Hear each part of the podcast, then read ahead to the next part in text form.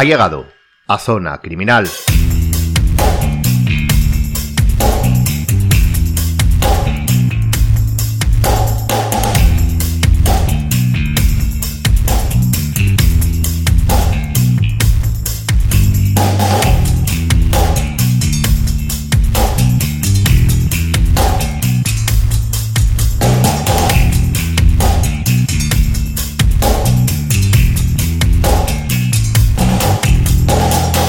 Hacía tiempo que rondaba por nuestra cabeza el dedicar un programa a la figura del detective privado. Pero, y a pesar de que este profesional sigue, al menos en lo que conocemos como imaginario colectivo, ciertamente idealizado o compuesto de clichés, no es menos verdad que a lo largo de cualquier plataforma como esta la que está escuchándonos, existen grandes podcasts, vídeos y profesionales que hablan y escriben sobre ellos de manera extraordinaria, contando las verdades de la profesión, y esto nos eh, desanimaba. Claro está, lo hacía de manera positiva, porque el cupo estaba muy bien cubierto. Como decíamos, no veíamos eh, nada nuevo que pudiéramos aportar. Pero de hecho, el día antes de finalizar el año 2021, leímos de soslayo una noticia que nos interesó, y tras aparecer en varias notificaciones, la leímos completa, y sin duda, se nos encendió la bombilla. El titular del artículo era el siguiente. Los detectives privados se enfrentan con los criminólogos y les acusan de investigar al margen de la ley. Ni falta hace decir que dejamos la referencia directa al artículo en la descripción.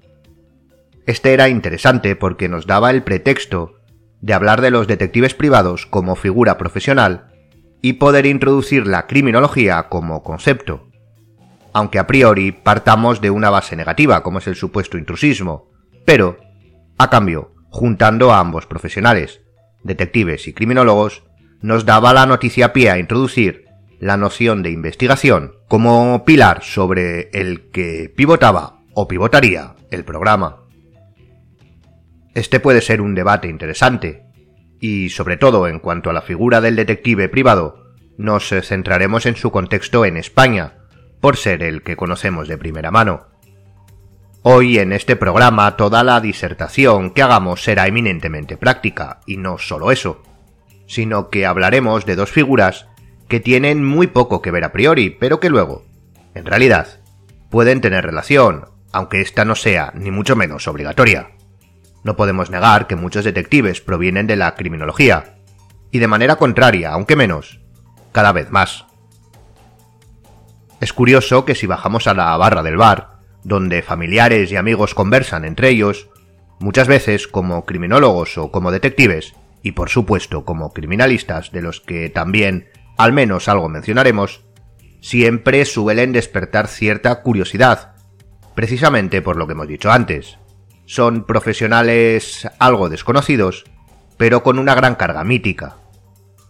Pues ahora, vamos a hablar de todas ellas, que en principio parecen formar parte en el acervo popular de un totum revolutum, pero que sin embargo, y aquí lo veremos, tienen su estructura, organización y capacidad de operar de manera independiente, con distintos objetivos, metodologías y cumplimientos. De hecho, así debe ser. Bienvenido a Zona Criminal.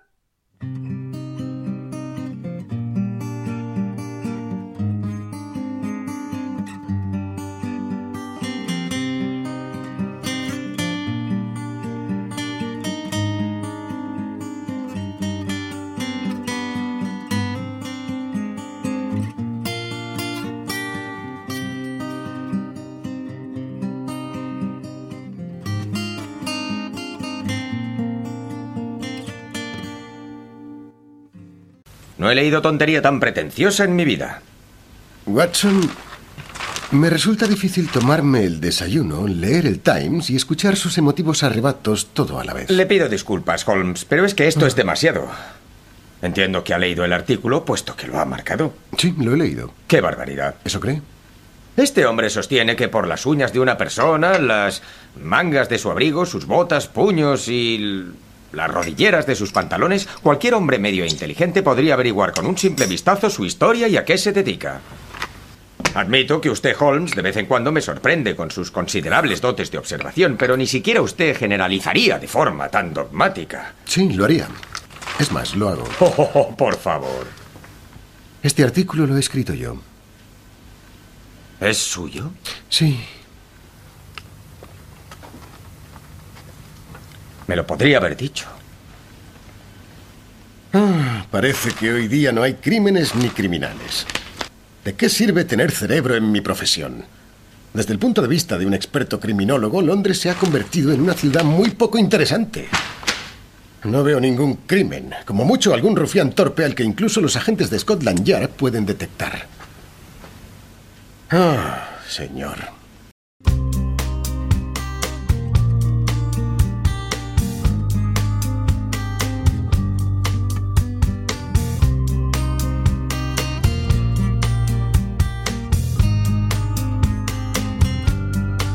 Y tras esta magnífica escena, como habrán podido adivinar los más cinéfilos, correspondiente a la película de 1968, Estudio en Escarlata, que representa al detective Holmes y su inseparable Dr. Watson, comenzamos el programa de hoy. Hemos elegido la traducción de este fragmento ya que, como han podido escuchar, mezcla los conceptos de investigación privada, detectives y criminología sin pudor alguno. Y tal vez cabe preguntarnos por qué no, o por qué sí. En este podcast la figura del criminólogo ha copado nuestra atención en más de un episodio, sobre todo los primeros en los que intentamos, aunque tal vez más centrados en la criminología que en el profesional que la ejerce, conocer su ámbito de aplicación, objetivos, metodología, etc. Pero no así del detective privado, al cual no le hemos dedicado salvo unas mínimas líneas, para elogiar el trabajo de la investigación privada en el programa que versaba sobre la investigación en el mundo del arte. Si no lo ha escuchado, se lo recomendamos vivamente, por supuesto. Actualmente, ya en el año 2022, del que formamos parte desde hace pocas semanas, el detective privado, me atrevería a decir incluso que esto puede universalizarse, aplicarse al mundo entero, no tiene ni una sola coincidencia con lo que la gente tiene en su cabeza al pensar en ellos. De hecho, la mayoría ni siquiera tenemos una gabardina en el fondo de armario. Si echamos una mirada retrospectiva, la imagen de manera literal, la imagen física del detective privado, se quedó anclada a finales del siglo XIX, básicamente con Sherlock Holmes. Tal vez en aquella época, como decimos desde mediados hasta finales de hace casi dos siglos, los detectives tomaron cierta fama.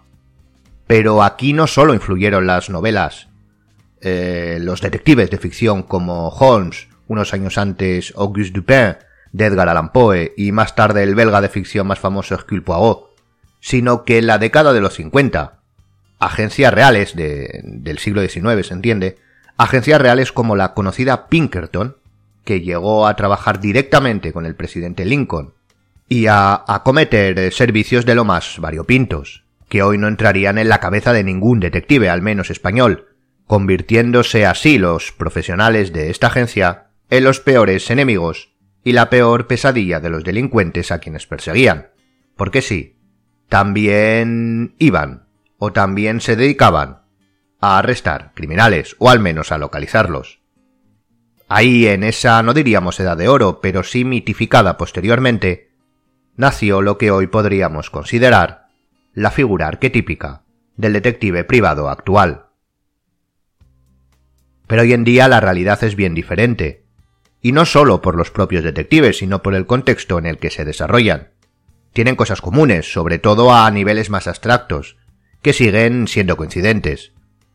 La primera es que un detective es un profesional más, igual que un abogado, un administrativo o un profesor. Su desempeño tiene sus particularidades, al igual que todos los demás. Lo segundo es que suele ser un trabajo ciertamente solitario, o en el mejor de los casos, de un grupo reducido de profesionales. Y la tercera, que ser detective requiere siempre de base, no a nivel formativo, cuidado, sino más bien personal, de las mismas características, antes que ahora, al menos a grandes rasgos. Pero por lo demás, no se engañen, la realidad no tiene nada que ver con la ficción, y en muchas, muchísimas ocasiones la supera, pero en otras no. no se crean que la vida del detective privado es apasionante las 24 horas del día. En España, por ejemplo, el profesional de la investigación privada, el detective, debe superar una formación de tres años, impartida en la universidad, o en su defecto en alguna institución o academia, digamos, colaboradora de esta, por lo que, al menos a nivel teórico, su preparación ya desde el comienzo es muy alta. El problema, digamos, práctico es que esta formación capacita a quien la cursa para posteriormente ejercer como detective privado, pero en su esencia, después de pasar tres años de estudio, no obtiene ninguna formación reglada. Actualmente sí que es verdad que estos tres años también están involucrados en otros grados, como el grado de seguridad de algunas universidades, y puede que esto se vaya dejando atrás de manera general. Pero por ahora, o hasta ahora, más o menos, hasta hace muy muy poco, ha sido así. Tengamos en cuenta que en España las carreras universitarias actualmente son de cuatro años, salvo alguna excepción. Pero incluso anteriormente, cuando existían las diplomaturas de tres años y las licenciaturas de cinco, tampoco se obtenía una diplomatura equiparable a otra de, digamos, formación reglada, como podía ser un trabajador social o un graduado social, que ahora pasan también a ser carreras de cuatro años. Esto propiciaba que al ser un título propio, mucha gente proviniera sobre todo de estudios en criminología en la actualidad. Pero la criminología también, digamos, sufrió un vaivén parecido. A pesar de que actualmente es un grado asentado y antes una licenciatura, esto no siempre fue así. Antes de los años 2000, la criminología era un título propio, no una formación reglada, y en un principio se creó como licenciatura de segundo ciclo, por lo que acudían a ella o bien aquellos que habían cursado tres años del título propio, muchos de ellos detectives ejercientes, o individuos que provenían de otras carreras, diplomados y licenciados. Este pequeño lío formativo es simplemente para que se pueda observar, obviamente hablamos únicamente de España, que de manera más o menos directa ambos estudios han estado relacionados en cuanto a la elección formativa, que aunque no tenga tanto que ver como se puede creer en un principio, no es una elección disparatada, sino todo lo contrario, tremendamente complementarias. Toda esta introducción viene sobre todo para hablar entre detectives y criminólogos, tomando la excusa de la noticia sobre el concepto de investigación, que es, a la postre, el que ha traído el tema a colación. En este punto, y como hemos comentado al principio, en la legislación están reflejados, respecto al detective, tanto los servicios como objetivos y límites. Dejamos a los conocedores de la normativa en España y a los oyentes opinar sobre si es demasiado restrictiva, laxa, poco específica, lo que quieran. No queremos convertir el programa en una retaíla de artículos legales, pero para hablar sobre las investigaciones que puede llevar a cabo un detective privado, repetimos, en España, debemos al menos resumir o más bien leer lo que consta en el artículo 48 de la actual Ley de Seguridad Privada, en donde se expone que los servicios de investigación que podrán llevar a cabo los profesionales son los eh, relativos al ámbito económico, laboral, mercantil, financiero y en general a la vida personal, familiar o social, exceptuada la que se desarrolla en los domicilios o lugares reservados. El segundo punto, el punto B, refiere que los profesionales de la investigación privada también podrán eh, trabajar sobre la obtención de información tendente a garantizar el normal desarrollo de las actividades que tengan lugar en ferias, hoteles, exposiciones, espectáculos, certámenes, convenciones, grandes superficies comerciales, locales públicos de gran concurrencia o ámbitos análogos.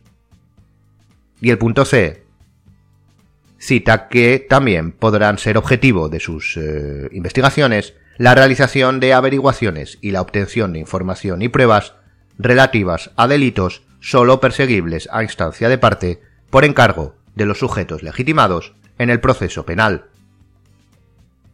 Aquí lo que debemos tener en cuenta es la diferencia del concepto investigación, que es la verdadera discrepancia, o mejor dicho, malentendido que se puede generar cuando se dice que los detectives eh, privados son los únicos profesionales capacitados legalmente para investigar en España, es la pura verdad. Pero al igual que el concepto de peritos, como decíamos en programas anteriores, Lo importante era sobre todo el apellido que lo acompañaba para concretar en qué se era experto. Aquí pasa lo mismo, pero con un único adjetivo, el ámbito privado. Entonces sí podemos decir, con esta especificación, que el detective privado es el único profesional capacitado para llevar a cabo una investigación privada, entendiendo esta como la orientada a los casos que acabamos de mencionar hace menos de un minuto. Nadie, volvemos a repetir, nadie en España puede investigar lo relativo al ámbito económico, laboral, familiar, etc., salvo un detective privado. Ni un criminólogo, ni un experto en seguridad, ni nadie. Solo un detective, que para eso se ha formado, se ha certificado y la mayoría de los casos se ha montado su propio negocio. Por eso siempre debemos acudir a ellos, y aunque si usted no tiene conocimiento de cómo diferenciarlos, créanme que no es difícil saber cuándo está usted delante de un detective privado o de un intruso. Y aquí le daremos unos consejos, que creo ahora se llaman tips.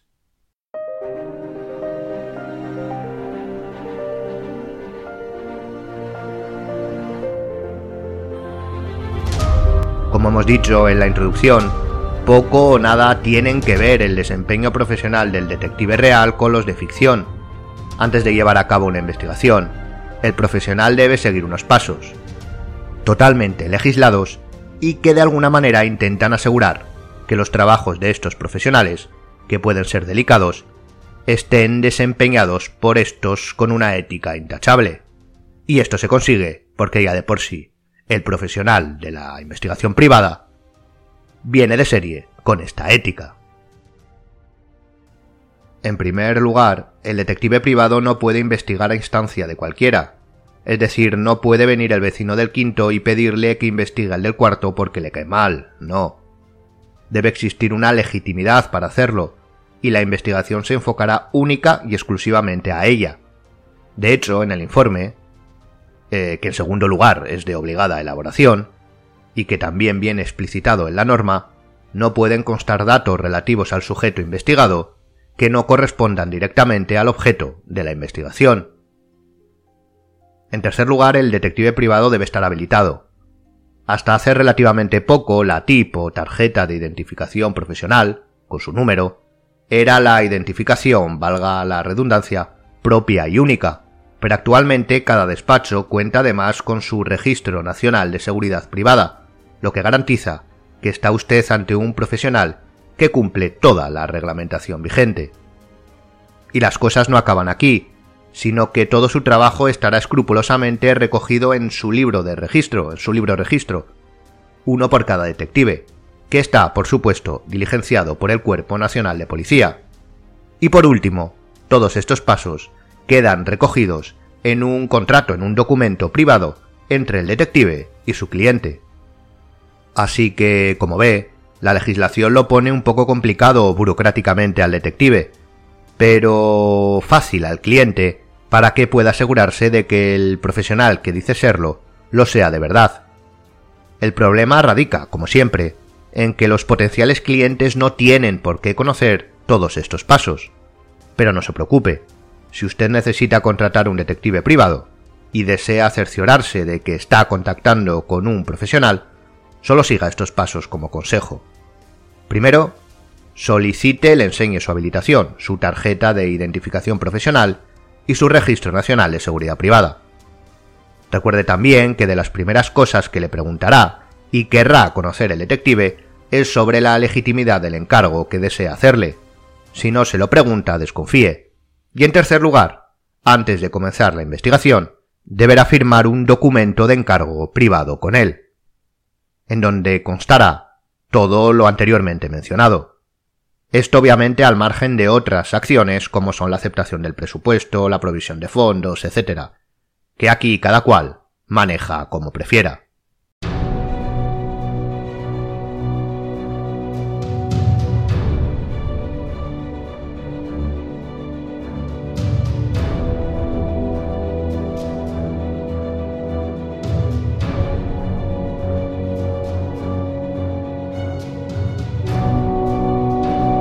Para terminar esta pequeña disertación sobre la figura del detective privado en España, Después de esta exposición y defensa de los profesionales de la investigación privada, la pregunta más importante que debe hacerse un cliente es ¿por qué debo contratar un detective privado de verdad y no a alguien que no lo es y que me cobra menos? Porque ya si le cobra más, pues apague y vámonos. La respuesta es sencilla. Le cobra por su profesionalidad. El detective lo es y el otro no. Punto. Pero vamos a darle más argumentos de peso, desglosando la respuesta. Lo primero es que cuando acude donde un detective privado, tendrá un problema en su empresa, en su familia, en su ámbito más cerrado, y deberá compartir ciertos datos privados con el detective. Si trata con un profesional tiene garantizado, por ley, el trato confidencial de esos datos. Jamás saldrán del despacho ni del detective. Cuando a quien se lo cuenta no es un profesional, y no debe guardar secreto en cuanto a ellos, pues ya ve, imagínese. El segundo es que no, no se lo crea. Me refiero a que hacer un seguimiento o una investigación es mirar cuatro datos por Internet o estar sentado en el coche esperando. No, es mucho, pero que mucho más. Cree que es fácil pasar inadvertido, cree que es fácil obtener buenas imágenes de un seguimiento en una gran ciudad o en un pueblo apartado donde todos se conocen. Si le dicen que sí, que él nunca ha perdido a nadie, que eso que le propone es muy fácil, ese supuesto profesional, o le está mintiendo, o ha realizado muy pocas investigaciones. Y el tercero, aunque hay muchos más argumentos, pero estos tres son fundamentales, es que la investigación no le servirá de nada en absoluto, si no es un detective privado quien realiza el servicio y emite el informe correspondiente, las pruebas que haya obtenido, si es que las ha obtenido, no valdrán de nada. No podrá, por ejemplo, adjuntarlas o aportarlas en un proceso judicial, porque no son válidas ni han sido obtenidas por un profesional, haya conseguido lo que haya conseguido. Y por supuesto no espere que ese detective de mentira ratifique su informe en su juicio, cosa que sí hará un profesional, porque no solo tendrá un problema él, que es muy probable que no vuelva a verle, sino también usted. Así que garantícese un buen trabajo, contratando un profesional. Y puede haber alguien que piense que él no necesita aportar ninguna prueba a ningún proceso judicial, que lo único que le interesa es seguir a su pareja porque tiene sospechas de infidelidad. En ese caso también, como siempre, vaya donde un profesional, y así se ahorrará problemas, porque aunque usted solo quiera tener información incluso de palabra, Tenga en cuenta los dos primeros puntos, sobre todo el segundo. ¿Está usted seguro que no le detectarán? ¿Que alguien no llamará a la policía y que cuando le pidan que se identifique no podrá, porque no tendrá tip? Y dirá que ha sido contratado, entre comillas, por usted, y entonces ya tiene el lío montado, o que su pareja le detecte y se enfrente, y la cosa acabe o bien contándole para quién trabaja, o algo peor. Recuerde que no es un profesional, y como tal, actuará. Por eso siempre que necesite un experto de la investigación privada, diríjase donde un detective privado habilitado y se ahorrará problemas. Tal vez crea que no pasa nada, pero sí puede pasar. Garantícese un trato tanto a usted como a su caso profesional.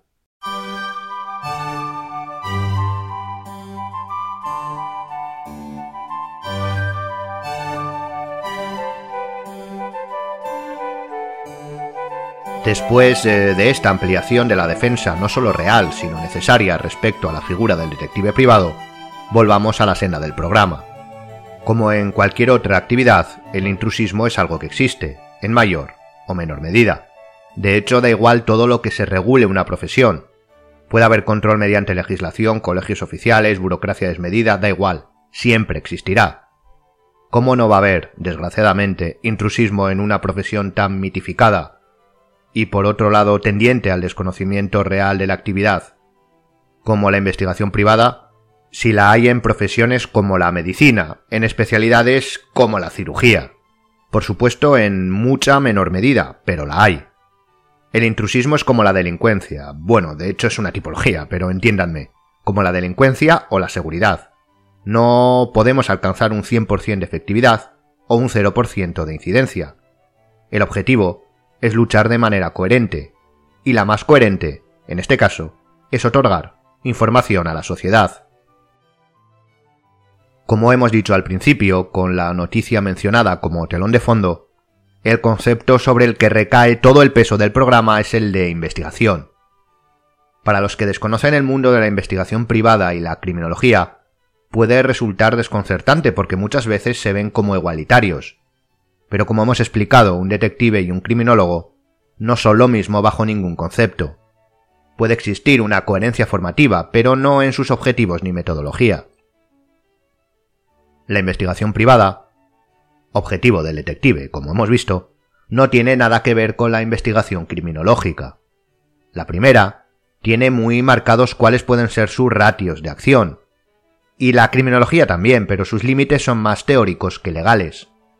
Como ya sabemos, la criminología tiene dos ámbitos principales, dos clases, la académica o teórica y la aplicada. La primera es aquella que utiliza la metodología científica con objetivos marcados, que son lo que conocemos como constructos. Suele ser una investigación, digamos que de laboratorio, entrecomillado, es decir, de manera teórica con el fin de que pueda ser aplicada en la práctica. Y después está la criminología aplicada, la que puede ayudar en casos concretos, sean delincuenciales o no, por ejemplo, en consultorías de instituciones. Y es aquí donde se puede decir, o confundir, que la aplicación de la criminología práctica es donde detectives y criminólogos pueden hacer el mismo trabajo, pero no, esto no es así. La respuesta más fácil y de mayor comprensión sería decir que lo que hemos visto antes, como los servicios del detective privado, recuerden, la investigación en el ámbito económico, laboral, la obtención de información para el normal desarrollo de ciertas actividades, etc., solo pueden investigarlo ellos, los detectives. No puede haber un criminólogo realizando una investigación, un seguimiento, a un trabajador de una empresa con el fin de averiguar si durante su baja médica está desarrollando otra actividad profesional, por ejemplo. Al igual que no verá un detective aplicando una nova de medidas repetidas para observar la posible correlación entre una conducta y una tipología delincuencial. Si rizamos el rizo, que es lo que nos gusta aquí, el criminólogo puede aplicar sus conocimientos específicos en un aspecto concreto de un caso, por ejemplo, estudiando el perfil criminológico de un delincuente, por lo que se convertiría en un perito, pero no en un detective. Aquí hay una diferencia jurídica y es que el criminólogo en el caso expuesto sería, como decimos, un perito, pero el detective actúa siempre como un testigo, que muchas veces se conoce o reconoce como testigo cualificado. La ley de enjuiciamiento civil establece que cuando el testigo tenga conocimientos técnicos, científicos, artísticos o prácticos sobre la materia del interrogatorio, el tribunal admitirá las manifestaciones que en virtud de dichos conocimientos agrega el testigo a sus respuestas sobre los hechos. Esto lo dice el artículo 370. Por eso muchas veces se llama detective o se le reconoce como testigo perito. En nuestro caso, y esto puede ser un debate interesante, podemos considerar al detective un testigo, eso sin duda, y perito en cuanto tiene conocimientos prácticos sobre la manera de obtener esas pruebas, pero realmente son conocimientos de aplicación, no de la materia específica, porque no existe una materia específica de análisis empírico en la investigación privada. Pero lejos de este debate en el cual podemos entrar y además resultaría interesante, el detective se identifica con la figura del testigo, mientras que el criminólogo, cuando desarrolla sus conocimientos a un caso concreto, lo haría como perito, por supuesto, en criminología. La diferencia también estriba en que el detective llevará a cabo una investigación privada completa, mientras que el criminólogo, como cualquier otro perito, aplicará su conocimiento en un área específica de toda la investigación. Pero como decimos, el criminólogo no puede llevar a cabo una investigación en el ámbito privado, ni ninguna acción a ella escrita, como por ejemplo un seguimiento. Por lo tanto, aquí también obtenemos una diferencia fundamental entre un detective privado y el resto de profesionales con los que se le podría confundir, que se basa sobre todo en los peritos forenses y en los criminólogos. Y es que el perito aplicará siempre su conocimiento concreto en un momento, hecho o tiempo específico de un caso, y el detective será el investigador holístico del caso, en su ámbito privado, por supuesto. Podríamos pensar, por ejemplo, que a un criminólogo se le puede contratar para llevar a cabo la revisión de un caso antiguo, lo que se conoce como caso frío o cold case en inglés. Y sí, es verdad, puede llevar a cabo el estudio de todo, pero necesitará indefectiblemente del apoyo y conocimiento de cuantos ámbitos figuren en el caso. Por ejemplo, si ha habido identificación lofoscópica o un análisis caligráfico, deberá aplicar entonces esos conocimientos de manera separada, consultándolos, por ejemplo. Por lo que la criminología incidiría con su conocimiento, que deberá correlacionarse con otras especialidades. Otra cosa diferente es que el criminólogo también tenga formación en esos aspectos concretos. Pero esto también puede pasar como detective graduado en criminología, o viceversa. Un mismo individuo puede perfectamente ser detective privado y criminólogo. Además, como hemos dicho, no es algo infrecuente, y ejercerá como detective cuando realice una investigación privada, y como criminólogo cuando lo haga como perito. Pero no entremezclar a ambos, como aplicación práctica. Claro está que los conocimientos de una disciplina podrá servirle la otra, pero no de manera pragmática, ya que, como hemos visto, cada uno lleva sus procesos metodológicos, prácticos y jurídicos. Por lo tanto, y ya para ir concluyendo el programa de hoy, debemos tener claro que, como en todas las profesiones, el intrusismo existe, y que en este caso, y para los sujetos que no conocen y que además no tienen por qué conocer, ya que desde mi humilde opinión el conocimiento social de cada profesión debe recaer en los profesionales de la misma, puede darse la confusión e igualar al detective con el criminólogo, y creer que el segundo puede hacer las funciones del primero, que es de lo que trata la noticia que hemos utilizado de excusa para el tema de hoy, y también al revés. Pero lo que queremos dejar claro es que no, cada uno tiene su ámbito de actuación y su especialización.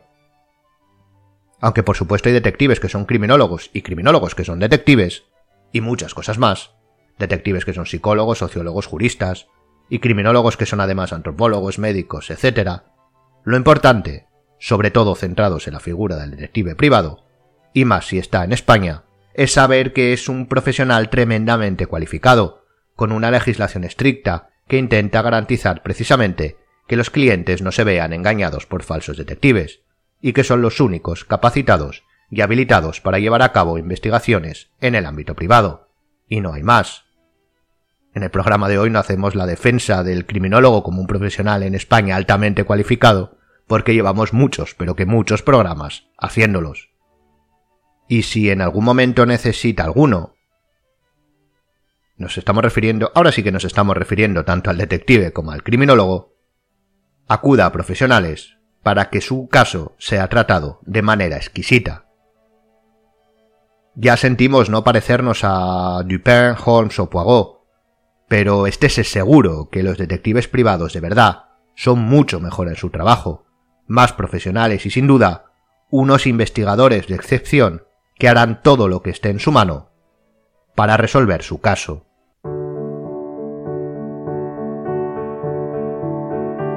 Y hasta aquí el programa de hoy.